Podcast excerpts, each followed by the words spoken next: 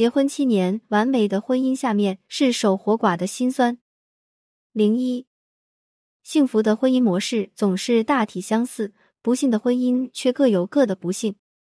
当面临婚姻危机时，试图分析原因，或多或少总能找到缘由。相处太久无话可说，我在成长，他在停滞，上一代人介入太多，又或者是他出轨了，这样一个简单明了的理由。然而，有一种婚姻危机却总被掩盖粉饰，甚至会被认为是一种作和矫情，那就是我需要你的时候你不在。我把这婚姻称之为独角戏婚姻。有个曾经接触过的案例。就是典型的这种婚姻模式，当事人可以暂且称她为小 A。她与前夫是大学初恋，严格来说是小 A 主动追的。作为典型的上海姑娘，虽然骨子里有点小傲气，但遇到自己喜欢的，还是会主动出击。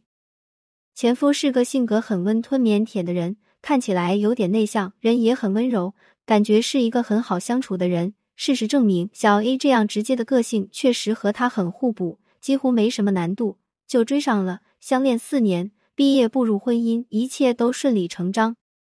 问题出现在婚后，当时刚毕业进入职场，小年轻有需要一段适应期，又面临结婚买房的压力。小 A 前夫温和的性格在学校或许很受欢迎，但一进入职场，马上就露怯了。工作压力、同事相处、领导沟通，所有都可能成为他的压力源。而不善表达的他，又时常把情绪压在心里。不和小 A 倾诉，所有的问题在婚后第三年集中爆发了。那年小 A 怀孕了，本来是件高兴的事，但因为不在计划里，这让小 A 的前夫又感受到了新的压力。小 A 怀孕期间情绪波动大，希望有丈夫的陪伴，但那个阶段刚好在她的职场升职期，产检陪不了，平时回家时间也越来越晚。小 A 想拍一套孕前照，她觉得太麻烦。勉为其难，在网上订了个摄影工作室，结果自己还是因为加班没有陪小 A 去。最后照片中只有大着肚子的小 A 一人，还有零星几张小 A 妈妈陪伴的照片。一件件、一桩桩累积起来，就是压垮婚姻的最后稻草。孩子出生后，显然前夫还没有做好当父亲的准备。对于孩子是爱的，然而却无法用行为表达出来。孩子平时的照顾，全都是小 A 和小 A 妈妈负责。前夫换了公司，开始了不定期的出差，对于这个家的参与度越来越弱。小 A 的直白个性原本是喜欢及时沟通、及时消化矛盾的，但遇到一个这样的闷葫芦加软柿子，自己的一腔牢骚也被生生的硬吞回去了。他想找机会沟通，想把委屈好好宣泄一下，但前夫的应对方式就是逃避、转移，或者就是长时间的沉默。原本应该是两个人的主场。变成了单人的独角戏，这出婚姻大戏在第七个年头终于再也唱不下去了。离婚是小 A 提的，前夫一贯的态度就是拖着、躲着、不面对。据说后来婚离完后，一切尘埃落定，前夫才和小 A 说了实话。当年大学里的他其实是自卑的，虽然长相中上，却从没真正接触过女生，所以当时小 A 追他时，他糊里糊涂就接受了。结婚后。面对家庭和工作的双重压力，自己完全没有能力同时面对。此时，小 A 对他的情感需求，他根本满足不了。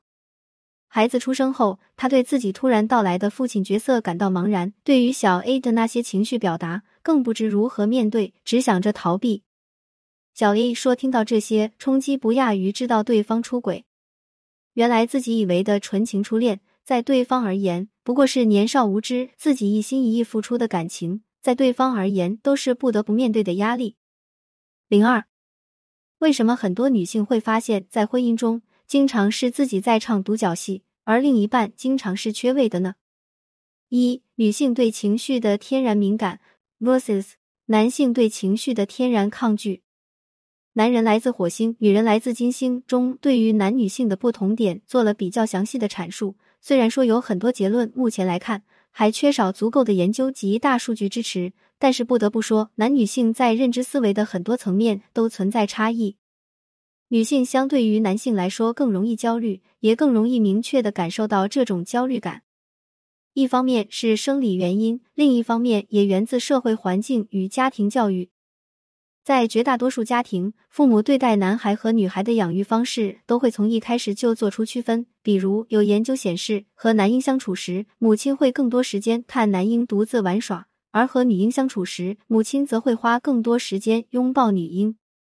这种不同的教养方式，让男女从小在感知他人情绪上就存在差异。女性更容易感知自己和他人的情绪，她们或许更容易焦虑。但也更容易明确的说出这种感受，寻求帮助，而男性则相反，他们往往并不能很快感知到自己和他人的情绪，更很难表达出来。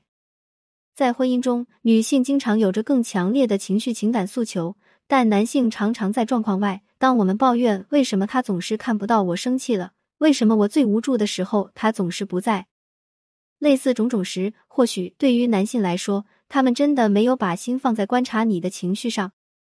二、男女双方对空间感的不同理解。之前综艺《新生日记》中，李艾和老公张徐宁的分房睡引来了热议。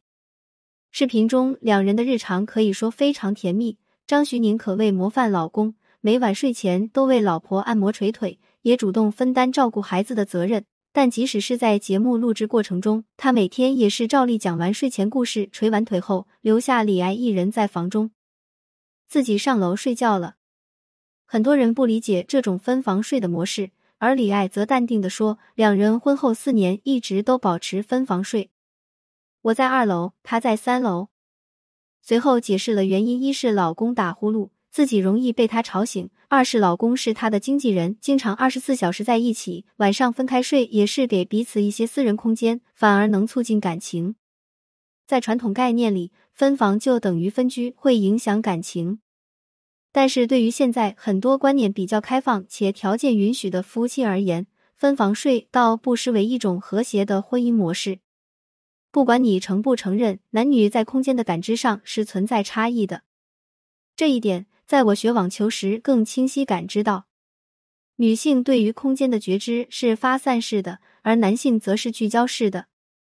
这反映在婚姻关系里，就变成了女性会将所有的相处泛化为陪伴的需要，而男性则将物理空间上的相处明确界定为陪伴，并且物理空间的相处对他们而言也不是时刻必须的。所以在分房睡的模式中，男性感受到的更多是有张有弛的陪伴关系，自我的空间得到了尊重；而女性此时如果也刚好能理解这种模式，就是相得益彰。但如果是发散式空间觉知的女性，那么往往就会把她不在、他没回信息、他回避了这个问题等等理解为他没陪我、他不在乎我，甚至他不爱我了。以上两点并不是在为男性的缺位开脱。而正是想通过男女性的差异来说明，有些时候独角戏婚姻模式并没有走到无法挽回的地步。真正让婚姻一步步走向解体的，并不在于缺位本身，而是面对这个问题时，双方有没有意识到问题的根本，以及找到合理的解决办法。小 A 的婚姻其实原本有挽回的可能，而在离婚后，他才意识到可以去寻求婚姻咨询。此时，曾经深爱的那个人已经成了陌生人，他即使有千般不适，也无可指摘与纠正了。如果你也正处在独角戏婚姻中，不妨想一想，如何让婚姻这场戏变成两人同台，琴瑟和鸣。如果你没在深夜读过潘幸之，如果你不曾为爱痛哭过，谈何人世走一遭？关注我，点阅读原文。潘幸之和团队。为新同学做一次免费情感分析，感谢您关注潘幸之。有婚姻情感问题可以私信我。